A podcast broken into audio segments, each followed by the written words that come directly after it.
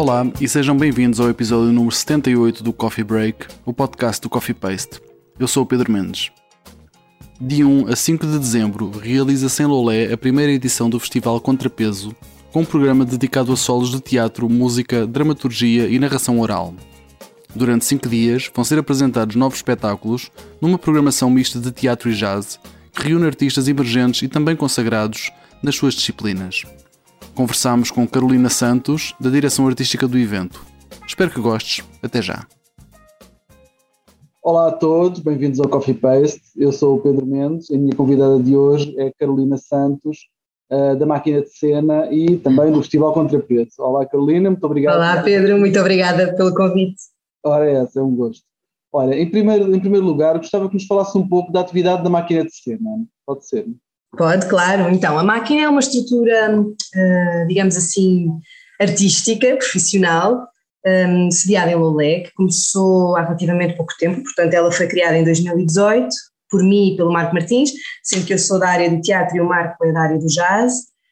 E foi criada por nós em 2018, quando regressámos a Portugal, porque nós estivemos a viver algum tempo fora, estivemos em Paris os dois, e, e, quando voltámos, andámos a pivotar, andámos a saltar de projeto em projeto e quando nos sediámos definitivamente no Algarve, no Alé por questões familiares, uhum. um, começámos a sentir uma necessidade muito forte de poder viabilizar os nossos projetos, é? de ter uma estrutura que nos pudesse ajudar a concretizar, a, a pedidos de apoio, a formalizar uh, os projetos, digamos assim.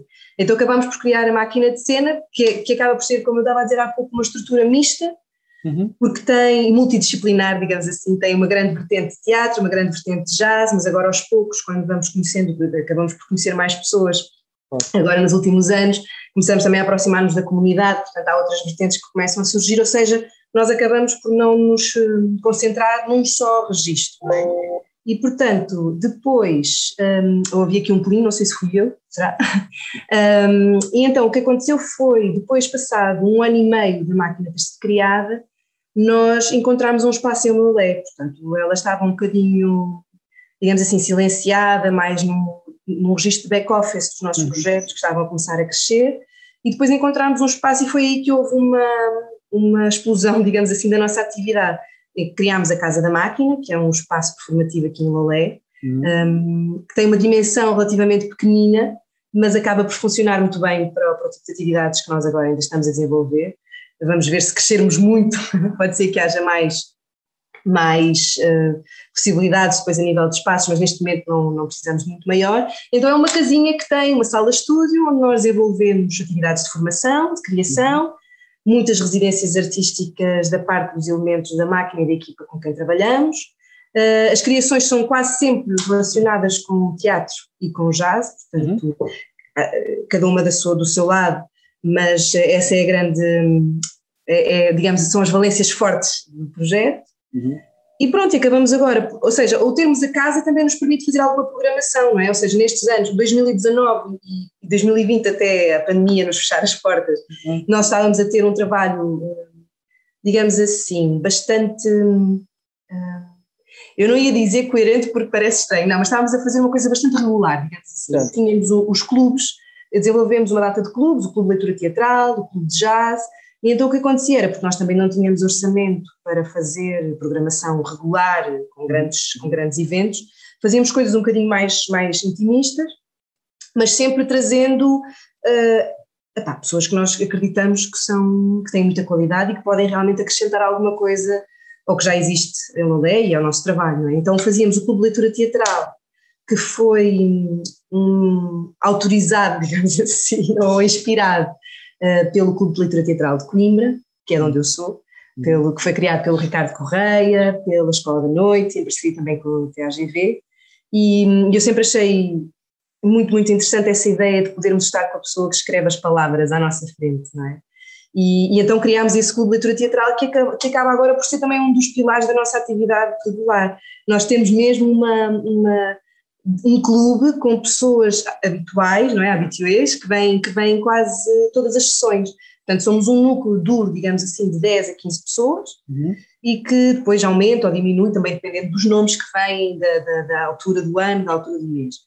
E hum, temos uma parceria muito interessante com o Cine Teatro que surgiu já no final de 2019, no início de 2020, uhum. em que acaba por, a máquina obviamente faz a, faz a programação, mas quando há eventos uh, no Cineteatro que possam interessar, por exemplo, agora tivemos cá a, a Sara Barros Leitão e a Rita Calçada Bastos, um, que, que, trouxemos em parceria com o Cineteatro, porque elas vieram apresentar aqui projetos, trabalhos delas. Uhum. Antes tínhamos tido a Cláudia Lucachel, Cláudia Lucachel, que tínhamos sido nós a trazer, a Rita, a Rita Ana Lígia Soares, agora do festival, vem também connosco.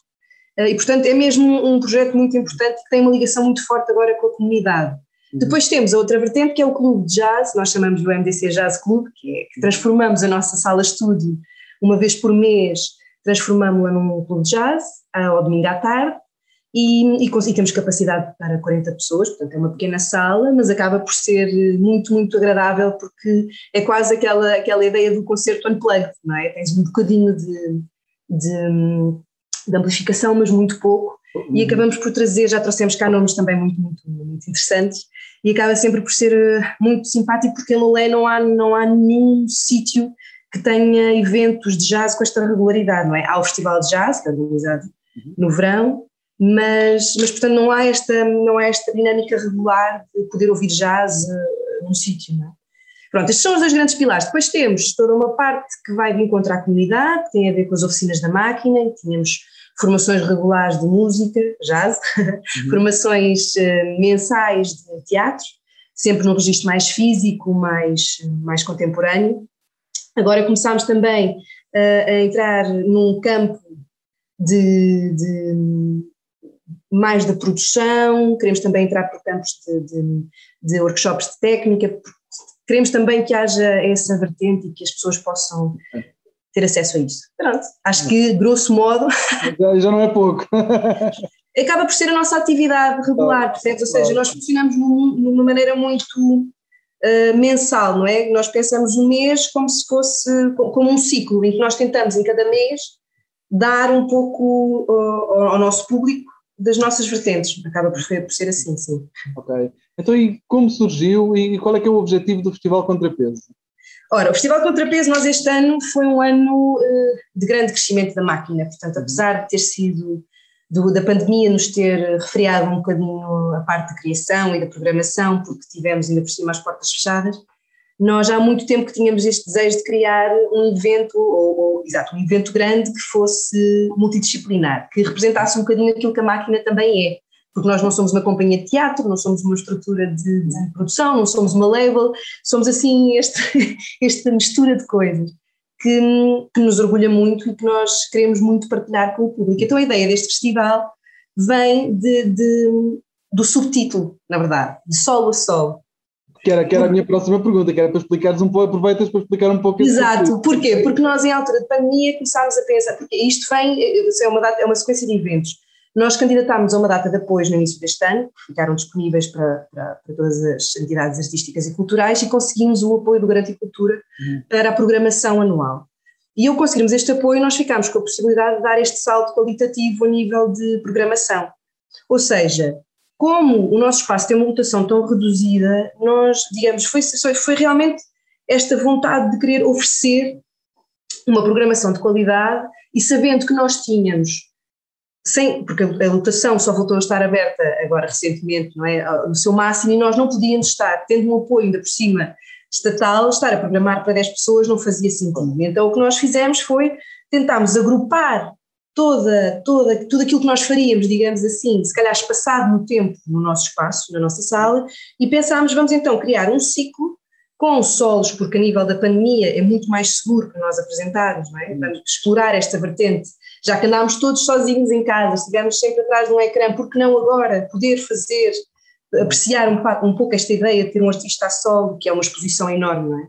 Um, ter um artista a solo com um público à sua frente, um, dentro destas várias vertentes. Então o que acabámos por fazer foi isto, condensámos todas as nossa, toda a programação que nós gostaríamos de ter ao longo, se calhar, dos últimos meses, num festival que acontece em cinco dias, com programação de dois eventos diários de teatro, jazz e contos. Então esta brincadeira do sol a sol, de sol a sol, vem de, um, de, um, de uma frase muito utilizada pela, pela malta aqui em baixo, que é trabalhar de sol a sol, que hum, que começas quando o sol se levanta e acabas quando o sol se põe, portanto é uma jornada de trabalho inteira. E nós queríamos mesmo que isso fosse o grande destaque, mas depois percebemos que podia ser um pouco enganador, tendo em conta que estamos no inverno e o sol se põe muito cedo e os eventos só começam depois do sol se pôr. Mas pronto, esta ideia de que saltamos de sol em sol e que o festival é uma linha exatamente que, que, guia uh, este percurso, digamos assim. Uhum.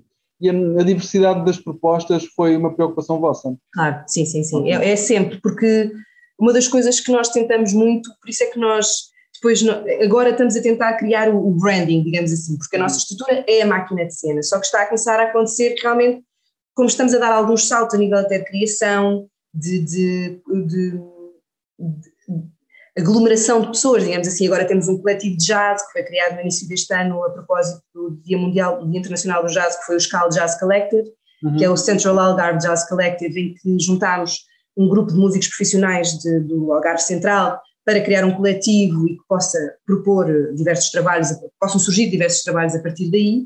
Uhum. E, e, e, tivemos apoio também da DG Artes agora nesta nossa na nova criação teatral que estreámos em outubro, portanto temos de começar a separar um pouco, porque acho que fica confuso, então criámos o MDC Jazz, o MDC Teatro e temos uma terceira vertente que é a MDC Comunidade, que é onde entra a mediação de públicos, a narração oral, etc, etc. E uhum. portanto neste registro, já que estamos a organizar um festival e nós nos assumimos com estas vertentes tão, tão diferentes e ao mesmo tempo que se comunicam entre si, uhum criar, quisemos mesmo que houvesse esta aposta de o que é que é possível fazer a solo né? e trazer uh, nestes, nestes, nestes, nestes âmbitos, na verdade. E vou-te fazer uma pergunta ingrata, que é, que é a pergunta inevitável dos destaques da programação. Claro. Queres fazer alguns ou se queres falar da programação por inteiro?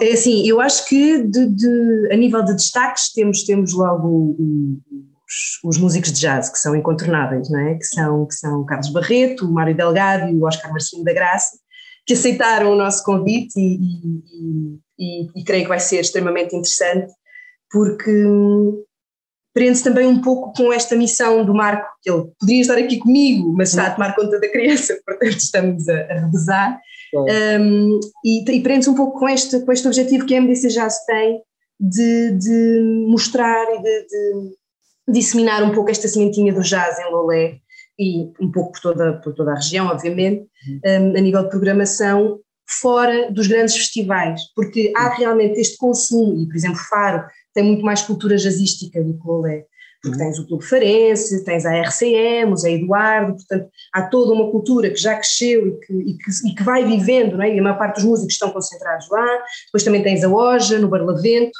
que também faz um trabalho muito regular e consistente nesta, nesta, nesta área, mas depois a nível de Lulé, a nível conselho, tens um festival que acontece no verão e depois a nível anual acaba por ser um pouco uh, desértico, percebes? Não há muita coisa a acontecer então o grande, o grande, a grande vontade é trazer grandes nomes, uh, programação de qualidade, para, para não só uh, matar a sede, digamos assim, a, a quem quer consumir este tipo de música, mas também dar acesso ao público lutano e às camadas mais jovens, se calhar, a fruir, este, a fruir deste, destes concertos e destas experiências que vão ser, sem dúvida, uh, muito enriquecedoras, não tenho a menor dúvida disso, um, e que, e, e, e, e, no fundo é um bocado isto, é, é, realmente fazer com que as pessoas possam consumir jazz fora destes circuitos de festivais e fora de grandes eventos. Portanto, o Carlos, o Carlos Barreto, nós lançámos o desafio que ele aceitou e ficamos muito contentes de revisitar o seu solo pictórico, que vai ser incrível.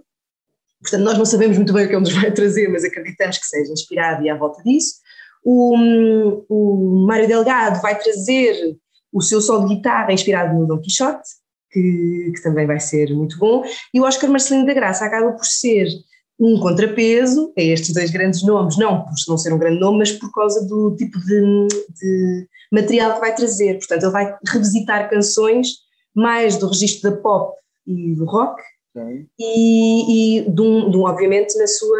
vai transfigurá-las jazzisticamente, e portanto eu acho que vai também captar outro tipo de públicos, não apenas os mais clássicos, mais tradicionais, mas vai ser também uma outra, vai, vai apresentar uma outra vertente do que é que se faz no jazz hoje em Portugal. Muito bem, não faltam, não faltam boas sugestões. É, eu estou, eu espero que o Marco, quando vir a entrevista, diga que eu estou a falar bem. a nível do, Diz isso. Não, não a nível do teatro, o grande destaque, pois, obviamente, nós temos dois solos de, de máscara e de.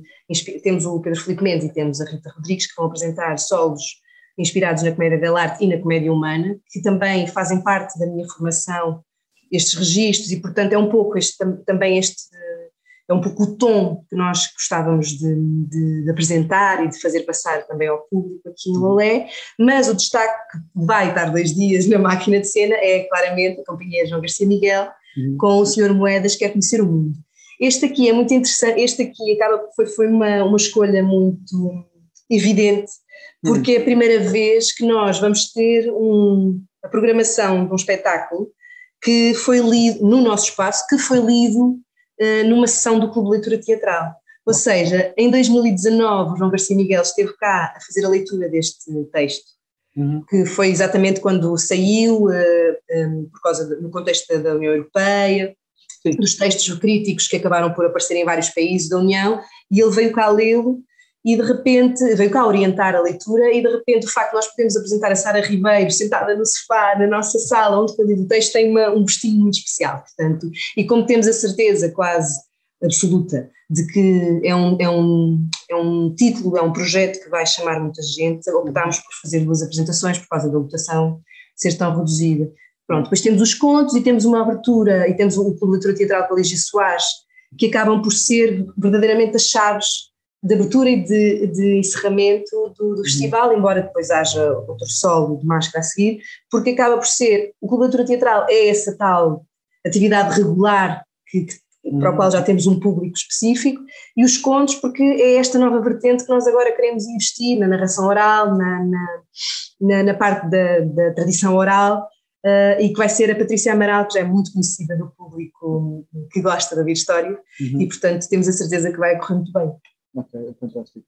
Um, é a vossa intenção uh, fazer edições uh, do festival em anos futuros? Sem dúvida, sem dúvida. Inclusivamente já estamos, já temos uma programação prévia para o ano que vem e agora é uma questão de apoios e de tentarmos encontrar, porque a ideia foi mesmo fazer isto, nós até pensámos chamar-lhe a edição zero, é? okay. Só que fica um bocadinho estranho começar uma edição pelo zero, não é? Então, mas a ideia é mesmo fazer disto uma atividade regular e, e, começar pequenino, por isso é que os espaços onde nós estamos também são espaços mais intimistas, mas criar um bocado esta ideia de que em dezembro vão começar, vai começar se calhar a haver um evento em Lolé a que vale a pena estar atento, que é produzido por uma estrutura local e isto é realmente o grande, o nosso grande ponto, acho eu, que é perceber que há, estão imensos festivais a acontecer agora por todo o Algarve, porque houve realmente toda uma vaga de financiamento e porque felizmente o Algarve está a fervilhar com entidades e, e estruturas que, que, estão a querer fazer acontecer muitas coisas, o que é maravilhoso, mas a nível local é, é, realmente um evento diferente porque é um festival que está a ser organizado por uma estrutura de cá. E isso eu acho que é extremamente interessante. E a, e a ideia de, de ser um festival de solos é só este ano ou vão manter o conceito nas, nas próximas edições? A nossa ideia é precisamente o, contrapeso acabar a ganhar mais força no, no, no, registro do festival, ou seja, ser uma coisa fora da época e com, e com, e com coisas que se não, se não fosse o festival não seriam possíveis trazer, percebes? Uhum. Ser mesmo este um pouco, esta a, a outra medida da balança. A ideia do festival de solos nós gostaríamos muito de a manter, mas depois temos um bocado de receio que se torne uma coisa eh, muito hermética, percebes? Porque eh, a ideia de ser nacional e de ser o Festival de Solos funciona este ano, mas nós não sabemos se calhar para o ano que vem, esperemos nós, e, esperemos que sim, que a pandemia já nos dê liberdade total para fazer o que queremos fazer, oh. se calhar torna-se um bocadinho fechado, percebes? E de repente podemos se calhar abrir para o internacional ou ir para outros, para outros subtítulos, mas a ideia é realmente cada ano ter um tema, não, não, okay. não dizendo com isso de que não podemos manter a ideia de solos ou que não podemos revisitá-la mais à frente, Mas não, a ideia não é fechar o festival a festival de solos. Uhum. Pergunto se, se é importante contrariar a sazonalidade. Muito importante. Havia. Ah, esta é, esta, é a grande, esta é a grande pergunta. Um, eu, eu sou uma algarvinha emprestada, digamos assim, e, e, e, portanto para mim esta ideia da sazonalidade só começou a fazer sentido quando eu, vivo, quando, quando eu uh, realmente assentei a Reais e comecei a morar aqui a tempo inteiro. E uh, pode parecer estranho, mas, mas a nível local da dinâmica de vida algarvia, ela existe. Há uhum. uma velocidade de vida a partir da primavera e há outra velocidade de vida a partir do outono. E, e isto condiciona tudo o nosso modo de vida, não só a nível artístico. É, é, é, é, é realmente diferente estar e sentir e viver o Algarve quando, quando, quando começa o início da época alta, uhum. ou ficares aqui quando, quando o inverno está a chegar. É me, percebes? Parece que são sítios diferentes. Uhum. Houve uma tentativa que poderia ter sido mais explorada, porque depois acabou por não se continuar a realizar, que era o 365 Algarve, que era uma iniciativa com, da região de turismo Sim. mista com, com a parte da cultura e que estava a tentar, eh, digamos assim, contrariar essa tendência de haver turismo eh, só na altura, eh, na, altura balnear, digamos assim. É? Então havia esta, toda esta ideia de, de, propostas artísticas que pudessem proporcionar turismo cultural uh, fora da época alta e portanto o, o, o digamos assim o período de, de atuação do, desta, deste, deste programa era precisamente fora da época balnear não se renovou, mas, mas, acabou por criar e instalar esta vontade às suas estruturas algarvias de realmente continuar a fazer acontecer coisas fora das grandes épocas. O que acontece é que, a nível financeiro e a nível eh, logístico, a partir do momento em que não há esse apoio, começa a ser muito mais complicado para as estruturas poder realizar esse tipo de atividades. Este ano, como eu digo, eu acho que está a ser um ano muito especial e eu gostava mesmo que esta dinâmica se mantivesse uh, uh, agora para os anos vindouros, porque uhum. realmente o facto da pandemia ter, se calhar, posto alguma luz sobre os problemas a nível de budget, a nível de funcionamento das estruturas artísticas e ter havido estes, estas linhas de financiamento alternativas e extraordinárias, fez com que as estruturas conseguissem, se calhar, ter mais visibilidade, mostrar os seus projetos, uh, uh, programar atividades e eventos que de outra maneira não seriam possíveis, não é? Se calhar se não fosse este, estes, estes financiamentos ou esta abertura que realmente houve um, extraordinária, se calhar muitos destes projetos que agora estão a acontecer, o contrapeso, por exemplo, não iria acontecer, hum. porque nós não tínhamos o, o budget ainda necessário para poder uh, fazer isto. E realmente isto mostra que é com um bocadinho de mais e melhores condições de trabalho, se calhar aquilo que nós temos para oferecer, nós não é a máquina, nós, as estruturas artísticas e culturais, se calhar pode ser muito mais uh, frutífero para todos, para a comunidade, para quem faz, para quem vai ver, e, portanto, o, o, esta questão da sazonalidade, e depois tem a ver com esta, precisamente com a possibilidade de concretizar. Hum. Porque uma das coisas que nos acontece, nós, estruturas mais pequenas, que ainda estão a, a ganhar forma e estão a crescer, há toda esta idealização, não é? Nós temos muitas ideias e se calhar temos capacidade de fazer as coisas, mas depois falta-nos o espaço e os meios para a concretização. Hum. E, e, e, sem visibilidade, ninguém nos dá crédito percebes? Acaba por ser um, um pouco um ciclo vicioso. Se tu não fazes, ninguém ouve falar de ti, portanto nunca te vão dar apoio porque tu não tens, não tens cotação.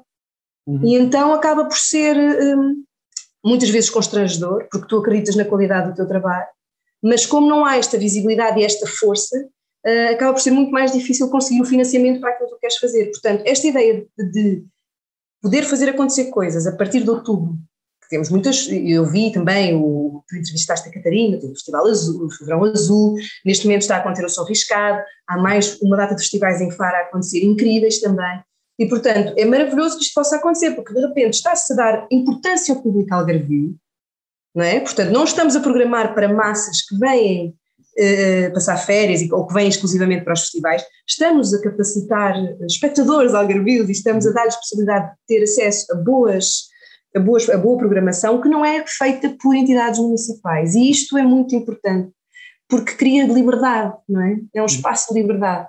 Nós não estamos, estamos, estamos, a, estamos a, a, a trabalhar em conjunto com entidades municipais. Não estamos só a consumir o que eles programam. E eu acho que a nível artístico e a nível. É, é uma questão de liberdade artística e, e, de liberdade de pensamento e de acesso à fruição da cultura, não é? De poder, de poder haver entidades alternativas que, com alguns meios, possam também programar e oferecer outro tipo de espetáculos, fora destas grandes rodas que são as épocas balneares. Carolina, muito obrigado, foi um gosto falar. Ora, é essa, obrigada eu, foi um prazer. E espero que para uma próxima possamos convidar-te a estar presente fisicamente e a ver também os espetáculos. É muito obrigada. É tudo gosto, muito obrigado. Muito obrigada, Pedro.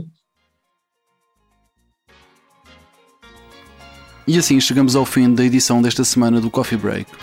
Podes subscrever nas principais plataformas ou na aplicação que usas para ouvir os podcasts. Se nelas pesquisares por Coffee Paste ou Coffee Break, será fácil encontrar-nos. Se gostaste deste episódio, deixa-nos lá um comentário e uma classificação. Vai ajudar-nos a chegar a mais ouvintes. Convidamos-te a visitar o nosso site em coffeepaste.com, onde podes encontrar muito mais conteúdos. Podes também encontrar as notas sobre este episódio em coffeepaste.com cb78 coffeepaste.com cb78 Se quiseres apoiar o nosso projeto e as suas atividades, podes fazê-lo em coffeepaste.com apoiar coffeepaste.com apoiar A música deste podcast é da autoria do DJ músico Mr. Bird. Eu sou Pedro Mendes e falamos em breve. Fica bem.